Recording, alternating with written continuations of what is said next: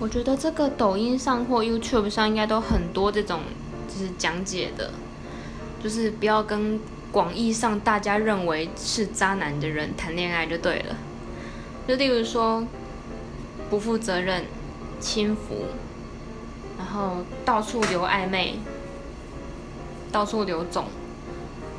然后甚至是会暴力啊、会骂人这种的，情绪控管不稳定那种人。也不要，然后甚，例如说会贬低，贬低对方的，